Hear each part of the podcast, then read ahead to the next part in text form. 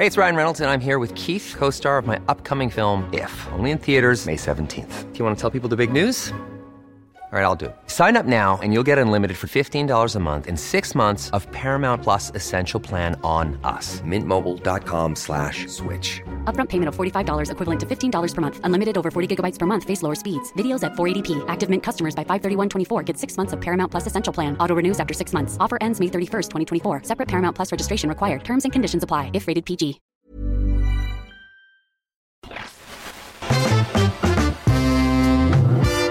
El Ciudadano Político, el podcast de Max Kaiser. Conocer y entender la política mexicana para crear ciudadanos capaces de reconstruir su democracia.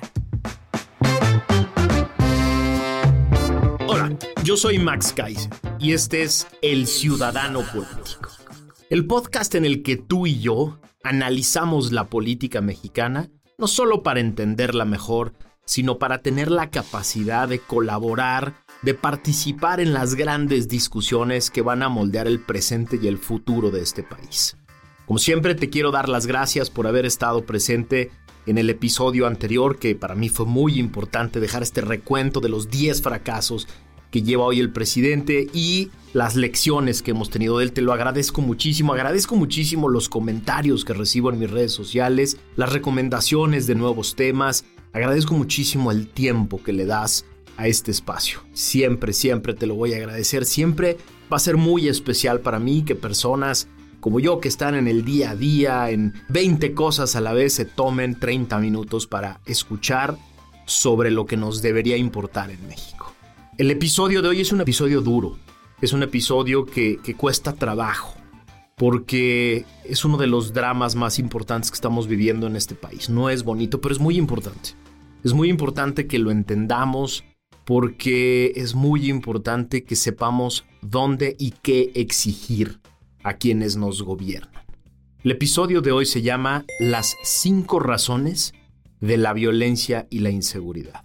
Sí, porque la violencia y la inseguridad no simplemente es un tema de casos espectaculares o casos muy sonados que de pronto salen políticos que salen a atajar el asunto y luego callarnos. No, es un tema gravísimo y ahorita con la ayuda de las investigaciones y los datos que saca la organización Causa en Común que dirige María Elena Morera, te voy a platicar el contexto en el que estamos. El programa lo vamos a dividir en tres. El primero es esto, ¿qué es la violencia y la inseguridad? ¿Cómo estamos hoy en México? ¿Cuál es el drama que estamos viviendo?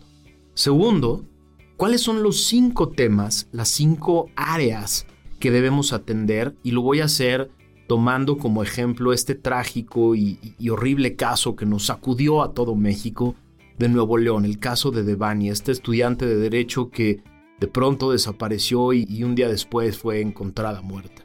Vamos a ver estos cinco rubros que son importantes para la inseguridad y la violencia con base en este caso para que lo entendamos bien.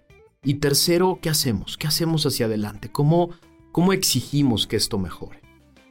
Vámonos entonces a la parte quizá más fea de este podcast, que es ¿dónde estamos? ¿Cuáles son los datos duros?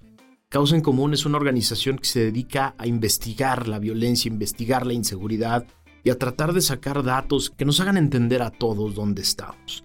El primer dato es justo de eso, de cuántos homicidios van en este sexenio.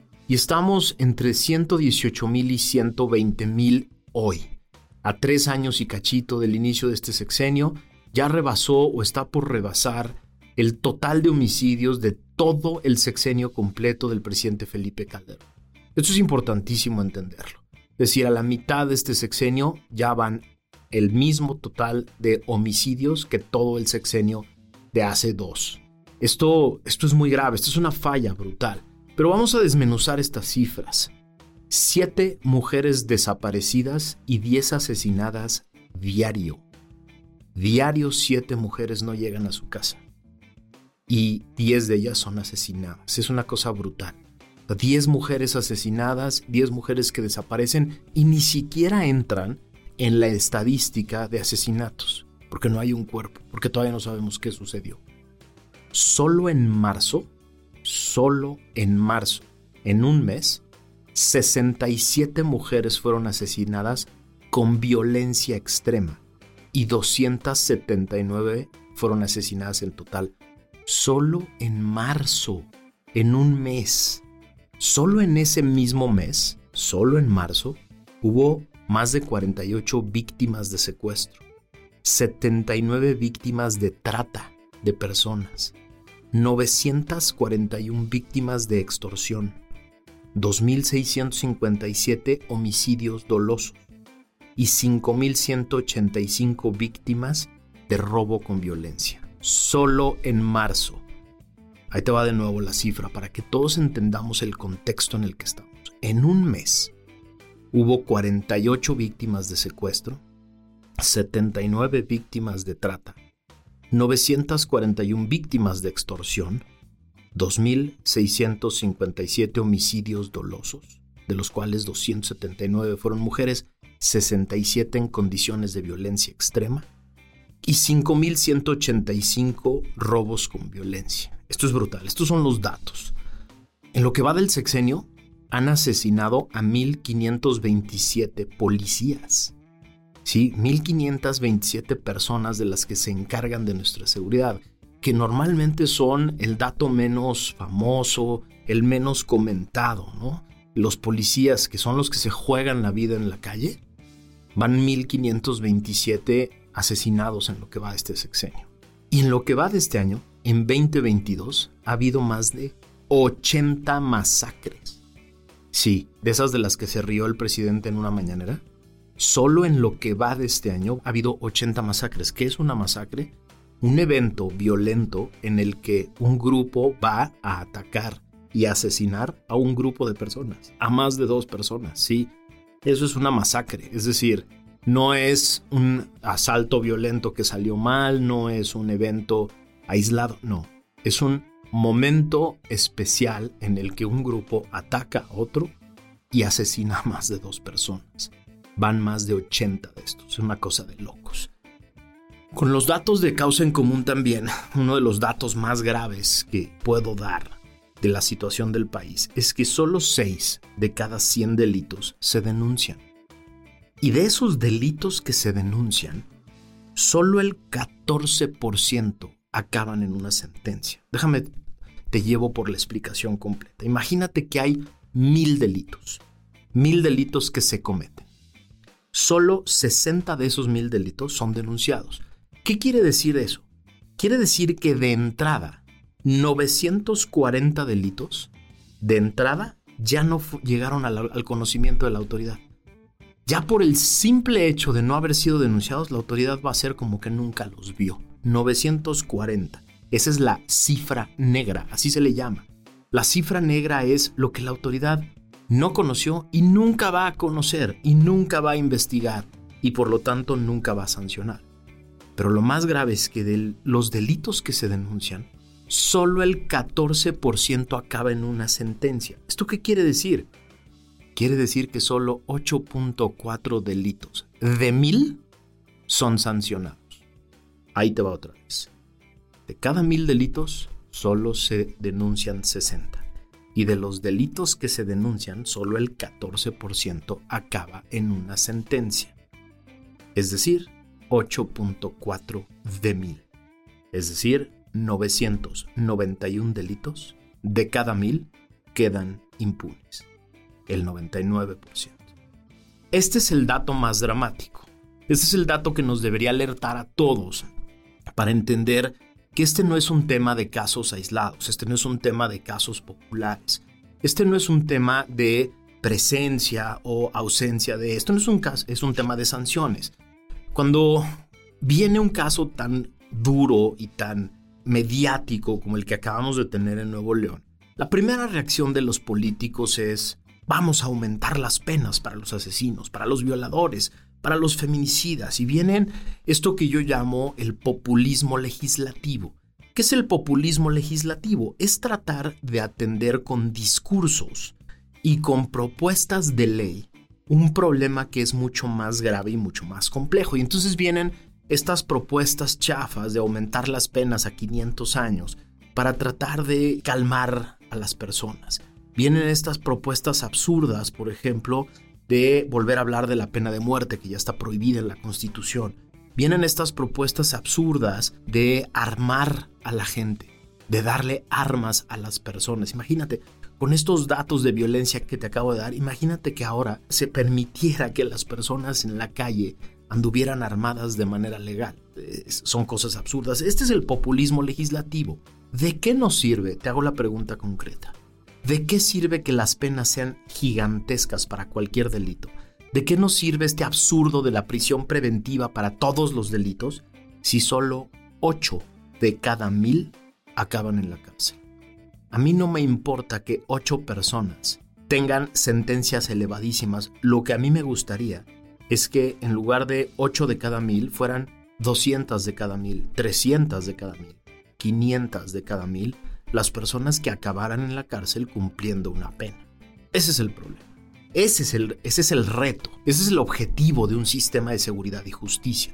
Yo creo que te dieron mal las cifras. Yo tengo otros datos. Estamos reconociendo de que ha habido incremento, pero debe de tomarse en cuenta de que no se consideraban feminicidios los asesinatos de mujeres en los gobiernos anteriores. Y por eso vamos a la segunda pregunta. ¿Qué hace falta? ¿Cuáles son los temas que debemos abordar para que en lugar de que sean 8 de cada mil las personas que acaban en la cárcel, sean muchas más. Hay cinco cosas muy importantes para el desarrollo y buen funcionamiento de un sistema de seguridad y justicia. La prevención, uno. Dos, la contención de la violencia. Tres, la investigación de los delitos. Cuatro, la justicia. Y cinco, la sanción. Va de nuevo. Uno, prevención. 2. Contención. 3. Investigación. 4. Justicia. 5. Sanción. Esta es una buena guía para saber cuando un legislador, un gobernador, un presidente te está queriendo mentir o te está queriendo distraer del problema cuando se presenta un caso que los pone contra la pared y les genera un costo político alto. Si no quieren atender estas cinco cosas, estas cinco áreas, tú ya sabes que están haciendo populismo con el problema. Te voy a tratar de llevar de la mano en estas cinco áreas con este terrible caso que, que tuvimos en Nuevo León. Una persona, de pronto la vemos en las últimas escenas sola en una calle y después viene esta terrible noticia de que fue encontrada en un, en un tinaco. Vámonos tema por tema. Primero la prevención. ¿Qué es la prevención? No podemos esperar que un país funcione funciona adecuadamente en términos de seguridad y justicia, si no hay un enfoque completo, integral, con dinero público importante, con apoyo político y voluntad política en la prevención. Lo que no quieres es que pasen estos delitos, no quieres que sucedan. El chiste no es qué hacemos después, el chiste primero es que no sucedan. ¿Y qué se necesita para prevenir los delitos? Bueno, se necesita primero una cultura de prevención, es decir, que las autoridades de diferentes áreas, de diferentes rubros, tengan una política para prevenir delitos. Las autoridades educativas, las autoridades de infraestructura urbana, las autoridades de seguridad, tengan la intención de que estos delitos no sucedan. Para esto, por ejemplo, para el tema en específico de las mujeres, también hace falta una cultura de respeto a las mujeres, una cultura importante que no sale de la nada, menos en un país de cultura machista de tantas décadas, de tantos siglos. Lo que necesitamos es una cultura en la que las mujeres puedan sentirse seguras en cualquier lugar en el que estén. Esto es prevención. Cosas más concretas. Prevención también tiene que ver con infraestructura. Infraestructura urbana, que quiere decir calles iluminadas, calles con sistemas de vigilancia, de monitoreo, de video, calles en donde haya alarmas, donde las mujeres puedan sentirse seguras de diferentes maneras. Para esto se requiere, además de la infraestructura también, que haya presencia policial. Es decir, las calles tienen que sentirse lugares seguros. Para eso tiene que haber una policía a la que se le respeta. Es decir, de poco te sirve estar en una calle en donde hay un policía que, al que le tienes a veces más miedo que a los mismos delincuentes.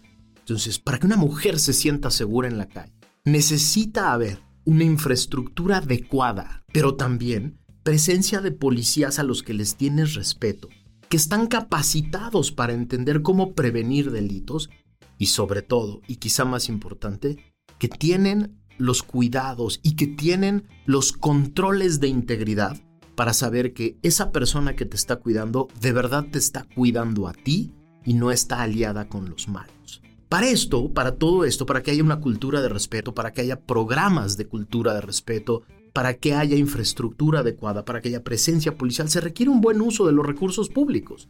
Sí, tienen que llegar a donde, a donde deben estar, tienen que llegar a las calles, tienen que llegar a las cámaras, tienen que llegar a la tecnología, tienen que llegar a los sueldos de los policías, tiene que llegar a la capacitación, tiene que llegar a los diferentes a las diferentes necesidades para la prevención.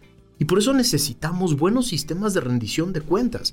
Necesitamos que las policías, las secretarías de seguridad, las fiscalías, los poderes judiciales locales y federales nos rindan cuentas de qué están haciendo con la lana. Y aquí hay una cosa importantísima que vale para los cinco rubros. Que haya un combate a la corrupción eficaz en todos estos rubros. Porque de nada sirve que existan estas áreas si en estas áreas se utilizan los recursos públicos para eh, promover intereses privados. Sí, la corrupción. Si en estas áreas de prevención hay corrupción, no se va a hacer lo que se requiere. Y por lo tanto, tienen que estar más vigiladas que ninguna. Las áreas de seguridad y justicia deben ser el foco principal de los sistemas anticorrupción estatales y federales. Ahí es donde debe estar el foco completo, porque si estas áreas están llenas del cáncer de la corrupción y la impunidad, no te van a servir a ti para que las personas que salgan a la calle regresen a su casa. Segundo tema, la contención de la violencia. Sí, las áreas de seguridad, las áreas de policía de los estados, de los municipios, del gobierno federal requieren áreas y estrategias de contención de la violencia. ¿Qué quiere decir esto? Quiere decir que en las ciudades hay áreas específicas, hay personas, hay grupos, hay redes que promueven la violencia. Y esos hay que contenerlos. A esos hay que tenerlos muy vigilados. Hay que, a esos hay que tenerlos perfectamente identificados. No es posible que las diferentes ciudades de este país, los ciudadanos saben mejor que la policía y que la Secretaría de Seguridad Pública qué calles no utilizar, qué, lugares no frecuentar.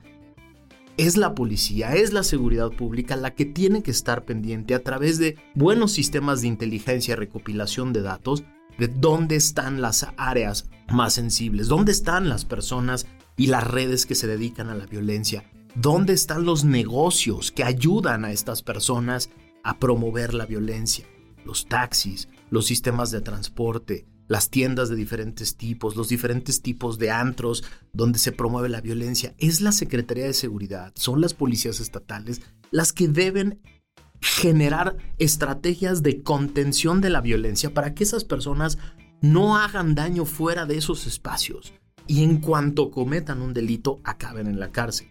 Y por eso pasamos al tercer rubro, que es importantísimo, la investigación. Sí, cuando falla la prevención, cuando falla la contención, cuando una de estas personas o grupos se salen de su espacio y van a una calle como donde estaba esta mujer y la violentan, lo que necesitamos es que haya una autoridad que tenga la capacitación suficiente para llegar al lugar, para acordonar el lugar, para no contaminar la escena del crimen, para poder recaudar toda la información y todos los, elementos de prueba necesarios para que alguien pague por ese delito, para que se identifique al responsable. Esto no surge de la noche a la mañana. Capacitar peritos, capacitar a la policía de investigación, capacitar a ministerios públicos para entender cómo funcionó un crimen, cómo se dio un crimen, cómo se ve una escena de crimen, cuáles son los elementos que se deben buscar, dónde pueden estar, cómo recabarlos,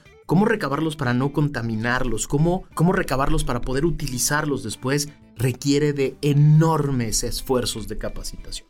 Pero también requiere de ciencia, requiere de científicos capacitados que puedan interpretar los diferentes tipos de tierra, las huellas digitales, los diferentes tipos de traumatismos, de golpes, las diferentes formas de violencia, que tengan la capacidad de sacar conclusiones científicas derivados de la observación. Esto es importantísimo. Si no tenemos esto, no tenemos nada. Si una persona es violentada, es asesinada y se encuentra en un lugar y no hay los científicos capacitados para reconstruir con ciencia y con tecnología lo que sucedió ahí, nada va a suceder después. No va a haber manera de señalar a una persona en concreto. Esto es quizá una de las partes más elementales de cualquier sistema de seguridad y justicia. Esta parte en la que un lugar en donde ya no está el delincuente, pero hay una víctima, sepa ser interpretado por las personas, recabar las pruebas suficientes, convertirlas en un caso, y aquí viene la parte quizá más dramática de nuestro sistema y uno de los grandes embudos más importantes de nuestro sistema, que es transformar todo esto en un buen expediente judicial que pueda pasar a la siguiente instancia y sea exitoso. Hay veces que tenemos buenos científicos, buenos peritos, buenos policías de investigación que arman el caso, pero luego no saben cómo transformar este caso en una averiguación previa que se convierta en una buena consignación, que es este expediente que se va a someter a la consideración de un juez, con todos los elementos. Caso tras caso me ha tocado ver, me ha tocado verlos físicamente, que era claro quién era el responsable o quiénes eran los responsables, pero los encargados de recabar las pruebas, no tenían la pericia suficiente para convertir esto en un caso concreto, jurídico, relacionando las diferentes pruebas entre sí, concatenando los diferentes momentos, los diferentes hechos, generando una, una convicción clara de quién era el responsable a través de lo que recabaron y lo que pasa después es que se cae el caso. Y vamos a la parte 4, que, es, que es una de las claves más importantes de esto, que es la justicia. Cuando un ministerio público recaba estas pruebas y las convierte en una consignación y se las lleva a consideración de un juez, en este momento inicia este proceso en el que hay tres partes. Una parte acusada, el Estado que acusa y un juez que va a decidir.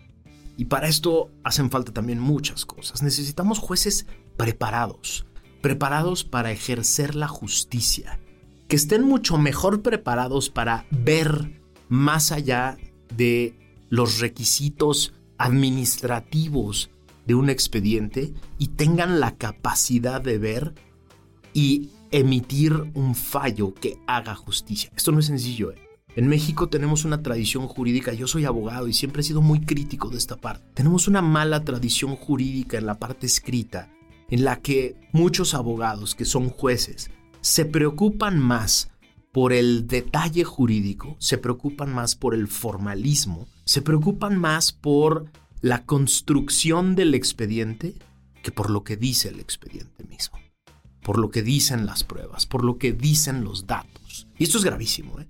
Esto acaba en años de instancia tras instancia, hasta que finalmente una corte de alzada, una, la Suprema Corte o un tribunal de revisión dice, carajo, tenías todo en tus manos para decretar la culpabilidad, la responsabilidad de esa persona y no lo hiciste. Para eso necesitamos capacitar a los jueces. Capacitarlos no quiere decir simplemente darles clases de derecho. Hay que darles capacitación y herramientas de diferentes áreas de la ciencia criminal para que tengan la especialización criminal. Sobre todo jueces que se van a encargar de temas tan sensibles como este. Un caso de una mujer que es violentada por hombres y que todo parece indicar que es por su condición de mujer, por su condición de vulnerabilidad. Necesitamos jueces capaces de entender esa vulnerabilidad, con la cultura suficiente para ver más allá de lo que dicen las pruebas y poder entender estos temas. Pero necesitamos jueces que sean autónomos. Autónomos quiere decir que si, por ejemplo, un caso como este resulta al rato que uno de los involucrados es un alto funcionario del gobierno, o una persona con conexiones importantes, o una persona con poder económico o con poder social, el juez tenga la autonomía suficiente para decir, me vale, yo no veo más allá de las pruebas, yo no veo más allá del caso, yo no veo los apellidos de las personas, ni sus relaciones, ni sus redes. Yo veo aquí a una persona que tiene que ser sentenciada porque cometió un delito de acuerdo con el expediente. es importantísimo. La falta de autonomía de los jueces, estos jueces que se dejan presionar por un lado y por otro, algunos para inventar delitos y otros para exonerar personas, es parte del drama de, de, este cuarto rubro que es el de la justicia. Y por eso necesitamos también en los poderes judiciales federal y estatales buenos sistemas de integridad, de control de la integridad. Sí, necesitamos que los, las judicaturas estatales, los consejos de la judicatura estatales y federal, no solo atiendan los datos duros sobre sentencias y números de casos y demás, sino que atiendan la parte personal de la integridad de sus jueces. Es importantísimo tener jueces íntegros, jueces que no se dejen comprar, jueces que no se dejen presionar, jueces que no se dejen empujar por cuestiones políticas, por cuestiones económicas, por cuestiones sociales o por el miedo, por el simple miedo a sentenciar a una persona que puede ser peligrosa. Y me conecto con lo que sigue. Y para eso necesitamos también proteger a los jueces. Carajo, necesitamos personas que sean héroes, que den la cara y que luego se tengan que salir a la calle para enfrentar esos mismos criminales. Eso es imposible. Necesitamos jueces que tengan la certeza de que decidan lo que decidan, van a poder llegar a ellos a su casa, a ver a sus familias y que ellos y sus familias van a estar sanos. En todos los lugares del mundo donde se ha atacado el tema de la inseguridad y se ha reformado el sistema de justicia, se entiende perfectamente que necesitamos cuidar a nuestros jueces y a sus familias. No hay manera de pedirle a un juez que emita una resolución dura en contra de un criminal o una red criminal si sabe que su vida o su integridad o la de su familia está de por medio. Es imposible. Y finalmente, en el Poder Judicial, en los poderes judiciales estatales y federales, necesitamos rendición de cuentas. Necesitamos estar analizando las sentencias de los jueces, las decisiones, cómo toman las decisiones, cuánto tiempo se tardan en tomar las decisiones, la calidad de sus decisiones. ¿A qué me refiero con la calidad de sus decisiones? No es lo mismo una sentencia que toma todos los elementos y describe todos los elementos y se basa en todos los elementos que una sentencia que deja unas cosas a un lado, toma en consideración otras, exagera en, el valor probatorio de unas y toma una decisión. Necesitamos buenos sistemas para hacer a los jueces rendir cuentas sobre cada decisión que toman, sobre los recursos que utilizan, sobre las personas que utilizan. Es importantísimo. Y finalmente, una vez que un juez tomó una buena decisión, una sanción, necesitamos pasar al, área 5, que es la de sanciones. Sí, porque el chiste no es simplemente que haya una buena sentencia, el chiste es que esa persona a la que se le sentenció vaya a una cárcel. Y ahí se quede. Y esa cárcel sea segura, sí, que sean humanas. Es decir, es absolutamente innecesario que estas personas vayan a un infierno. Lo único que necesitamos es sacarlos de la sociedad. Que no estén en la sociedad, que no hagan daño en la sociedad. Necesitamos cárceles humanas, pero necesitamos cárceles vigiladas. Necesitamos cárceles en donde no se puedan cometer más delitos, donde las personas no lleguen a rehacer su estructura criminal ahora con nuevos elementos y protegidos ahora desde las cárceles. Necesitamos cárceles en donde haya suficientes recursos para poder controlar la violencia interna y para poder contener la capacidad de estas personas de hacer daño hacia afuera. Pero además de las cárceles, siempre se concentra todo el mundo en la cárcel, en sacar a una persona de la sociedad. Pero la lana, y la lana que obtuvieron de los delitos, los recursos que generaron con los delitos que cometieron, hay que atacar, quizá antes que la libertad, el dinero. Sí, para acabar con el crimen organizado, en los lugares donde se ha acabado con el crimen organizado, los ejemplos están por todo el mundo. Primero se va por el dinero y por las redes. No es suficiente meter a una persona a la cárcel si esa persona mantiene afuera la red criminal que lo encumbró y le permitió cometer los delitos y los recursos que se lo permitieron. Si solo nos ocupamos de meter a las personas a la cárcel, estamos dejando de lado una de las partes más importantes de la sanción criminal que es ir por el dinero, ir por los recursos e ir por la red, por la red de esa persona que cometió un delito. Y la red puede estar en su banda criminal, pero también puede estar en los negocios que le permitieron lavar el dinero, pero también puede estar en los servidores públicos que lo ayudaron, que lo protegieron, que lo vigilaron, que le avisaban cuando iban tras él. La red completa. Si no atacamos a las redes de violencia, no estamos haciendo absolutamente nada. Todo esto falló en el caso de Devani. Todo esto falló y está fallando. Todavía están a tiempo de corregir en la parte de justicia y en la parte de sanción. Pero este drama va a seguir. porque vamos a ver a los políticos muy preocupados por su imagen, vamos a ver a los políticos muy preocupados por encontrar rápido a una o dos personas que acaben en la cárcel, vamos a ver que no se va a atacar a la red completa, vamos a ver juicios que van a empezar como llenos de, medios, dos años después ya nadie los va a apelar y en una de esas en cinco años tenemos la mala noticia de que pues igual y no era la persona que. Son, son dramas permanentes, dramas comunes, algunos de estos se vuelven muy mediáticos, la gran mayoría quedan en la oscuridad. Y este es el gran problema. Y por eso pasamos a la pregunta 3 que siempre nos hacemos en este podcast, es ¿qué hacemos nosotros? Bueno, vienen seis elecciones locales este año, vienen varias importantísimas en el 2023 y varias muy importantes en el 24, además de la presidencial.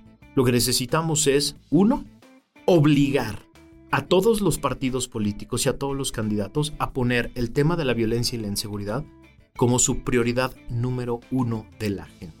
Y hoy ya tienes cómo exigirles más allá de populismo legislativo. Es decir, ya sabes que el problema está en la prevención, en la contención, en la investigación, en la justicia y en la sanción. Entonces, cuando exijamos que este tema sea prioridad en la agenda, dos, hay que exigir que esté completo.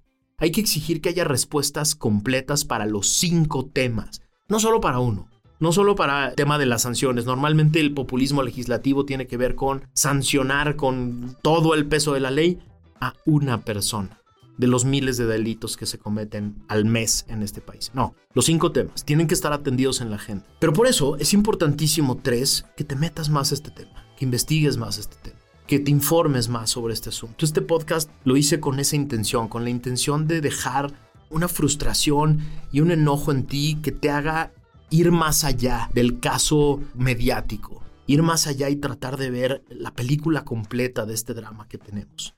Y finalmente, creo que uno de los requisitos más importantes de cualquier sociedad democrática es que todos colaboremos, todos colaboremos en la seguridad de todos. Esto es importante. Para que haya calles seguras tenemos que ocuparnos de nuestras calles. La tuya, la que está enfrente, no te preocupes ahorita por, si no vives en Nuevo León, no te preocupes por las calles de Nuevo León, preocúpate por la tuya. Preocúpate por la calle donde vives, que esté bien iluminada, que tenga cámaras, que haya una patrulla, que conozcas el nombre del patrullero que va normalmente a, vigilar por ahí, que sepas a dónde acudir si ves que algo raro está sucediendo, que tengas identificadas a las personas que viven ahí, que son parte de la comunidad y que sepas denunciar o avisar cuando hay alguien extraño, cuando hay alguien que no pertenece a esa comunidad.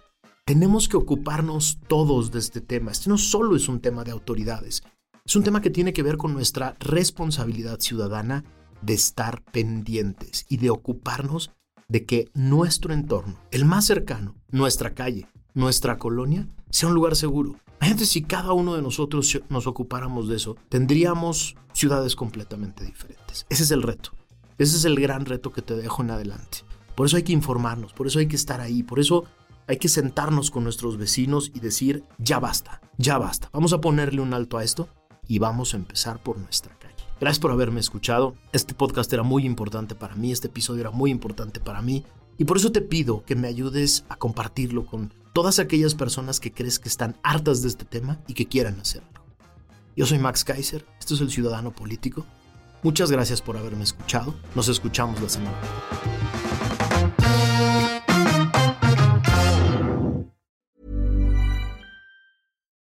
When you need mealtime inspiration, it's worth shopping Kroger, where you'll find over 30,000 mouthwatering choices that excite your inner foodie. And no matter what tasty choice you make, you'll enjoy our everyday low prices, plus extra ways to save, like digital coupons worth over $600 each week. You can also save up to $1 off per gallon at the pump with fuel points. More savings and more inspiring flavors make shopping Kroger worth it every time. Kroger, fresh for everyone. Fuel restrictions apply.